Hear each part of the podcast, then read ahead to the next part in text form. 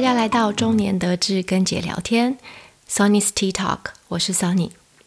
今天大家过得好吗？上一集跟大家分享了我从游学、留学到定居德国这一路走来的简短故事。这一集呢，要跟大家分享的是出国念书的事前准备。出国念书对大部分的人或者是家庭来说，是一个重大的决定，影响的不仅是自己的人生，还有家人的生活规划。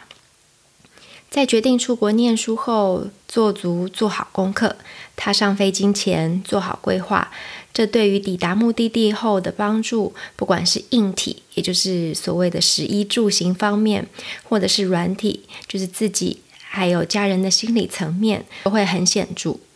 今天我要分享的就是我当时事前准备的过程，以及我觉得必要与不必要的项目。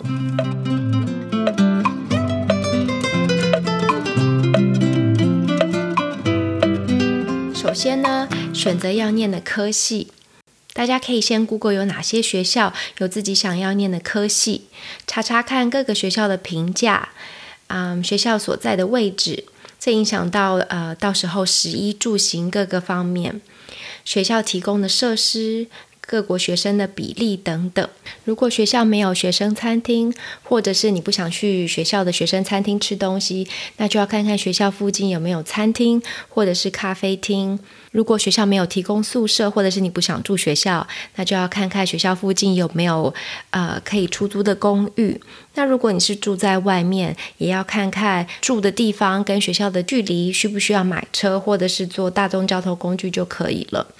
再来是学校提供的设施，看看学校有没有提供学生餐厅，啊，有没有提供学生宿舍。有些比较小的学校，他们可能没有提供学生宿舍，或者是有些学校他们。只提供学生宿舍给大学部的学生，那也有些学校的宿舍是数量有限，啊，你可能申请也不一定申请得到，你这些都是要考量的点。还有有些学校他们是有学生活动中心，或者是一些学生的呃组织等等。那如果你是比较活跃的学生，想要参与各种不同的活动，这些都是要考量进你是不是想要申请那间学校的点。还有看看各国学生的比例等等。那各国学生的比例呢？嗯，我觉得不是那么的重要，可是也是要看自己的喜好。有些人喜欢亚洲学生比例比较低的学校，有些人是喜欢自己国籍学生比较多的学校。以我自己认识的一些台湾朋友，就是之前有出国念书的台湾朋友来说，他们比较倾向于嗯台湾学生比较。多的学校，原因是因为比较早去那所学校的台湾学生，他们可以提供给自己比较多呃相关的资讯。我会建议大家先选出四到五所自己中意的学校，列出一个表格，把自己喜欢和不喜欢的点都放到表格上面，到时候就比较可以一目了然，知道哪一哪一两间学校，或者是哪一些学校是自己想要申请的。选出来自己比较中意的学校之后呢，如果你要找代办的话，这时候再去找代办，因为以我当时的经验是。那是已经就是 不知道几百年前的事情，但是以我当时的的经验是，有些代办中心他们是会跟美国或者是各个国家有些学校是有签约的，所以当你去刚好他们签约的学校有你想要念的科系，他们或许会一直嗯，也不是说做促销，就是 promote 他们有签约的那些学校，但那些学校不不见得是真的。很厉害的学校，或者是说那些学校你要念的科系不见得是好的，所以我建议大家先自己做好功课，再去找代办。那其实找代办不是必要的，可是我觉得找代办可以省下很多的时间。那他们因为很有经验，所以他们也知道你有哪些文件是。可以比较快办好，哪些是比较必要的？然后在你写自传啊，或者是读书计划等等的时候，他们可以稍微帮你呃做一些修正等等。所以呢，在你自己做好功课、做就是选好学校之后，再去如果你要找代办的话啦，再去找代办。我觉得这样子可以帮你省掉一些不必要的误会和麻烦。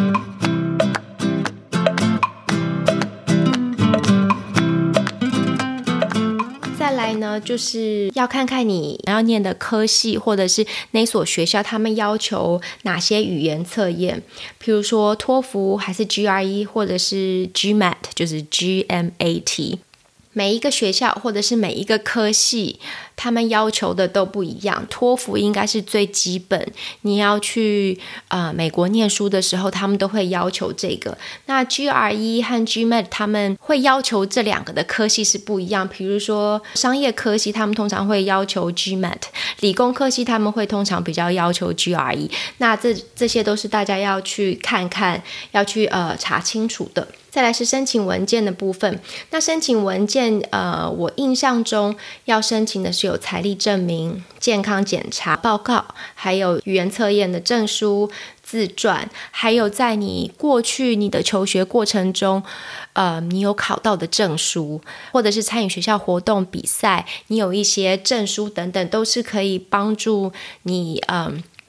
申请到这个学校的几率这样子。那这方面呢，我觉得代办他们也可以帮你非常多的忙。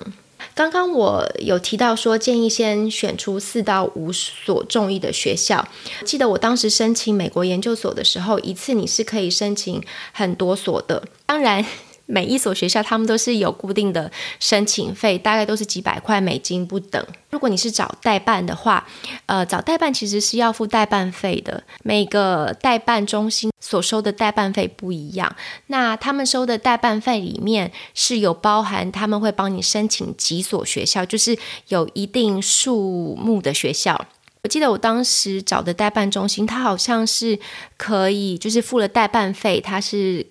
可以。帮你申请一所到两所之类的，那现在的状况我就不清楚。大家如果要找代办中心的话，要这一点要问清楚。所以呢，你就是看看自己可不可以呃负荷每一所学校的申请费，因为如果一次要申请四五所，其实算一算下来，可能也是快要一千块美金。这些都是要大家考虑一下自己的预算有多少。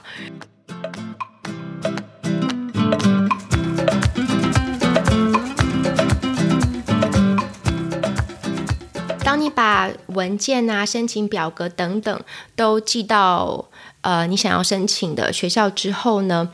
就是等待你的入学许可，看看你的入学申请有没有被接受或者是拒绝。收到入学许可之后呢，就根据选择就读的学校的条件来准备携带的物品，还有联络的人啊、联络的组织等等。像我当时选择的研究所学校所在位置是在洛杉矶，那基本上洛杉矶是一个非常就是以天气状况来说是非常稳定，然后又非常好的一个城市，大部分时间都是呃。好天气 就是很晴朗，即即便是冬天也不会真的太冷，可能因为他们也干，所以不你不会觉得就体感温度不会觉得非常的冷。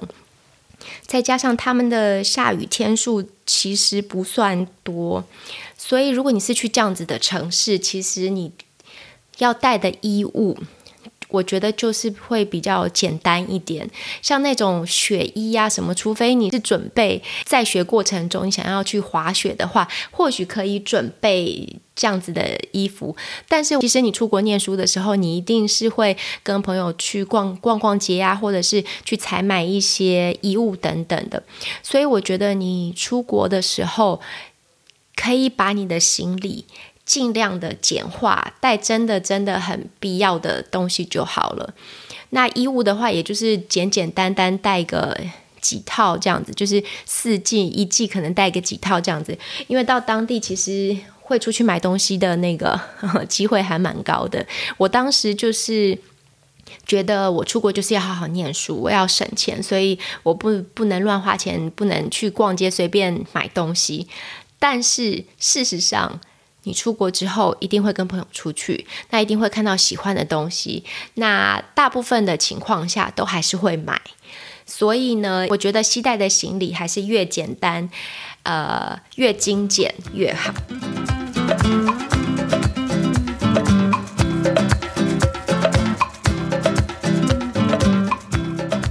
今天的节目到了尾声，在跟大家说再见之前呢，想要提醒大家要注意健康，做好防疫工作。呃，希望大家都健健康康、平平安安的度过这一次的疫情。大家如果喜欢今天的节目，希望你们在收听的播放平台给一个好的评价，然后订阅追踪我的频道，这样就不会错过以后的节目了。如果有什么问题，或是有特别想要跟我聊聊的主题，都。欢迎大家留言给我，或是到我的社交平台晃晃，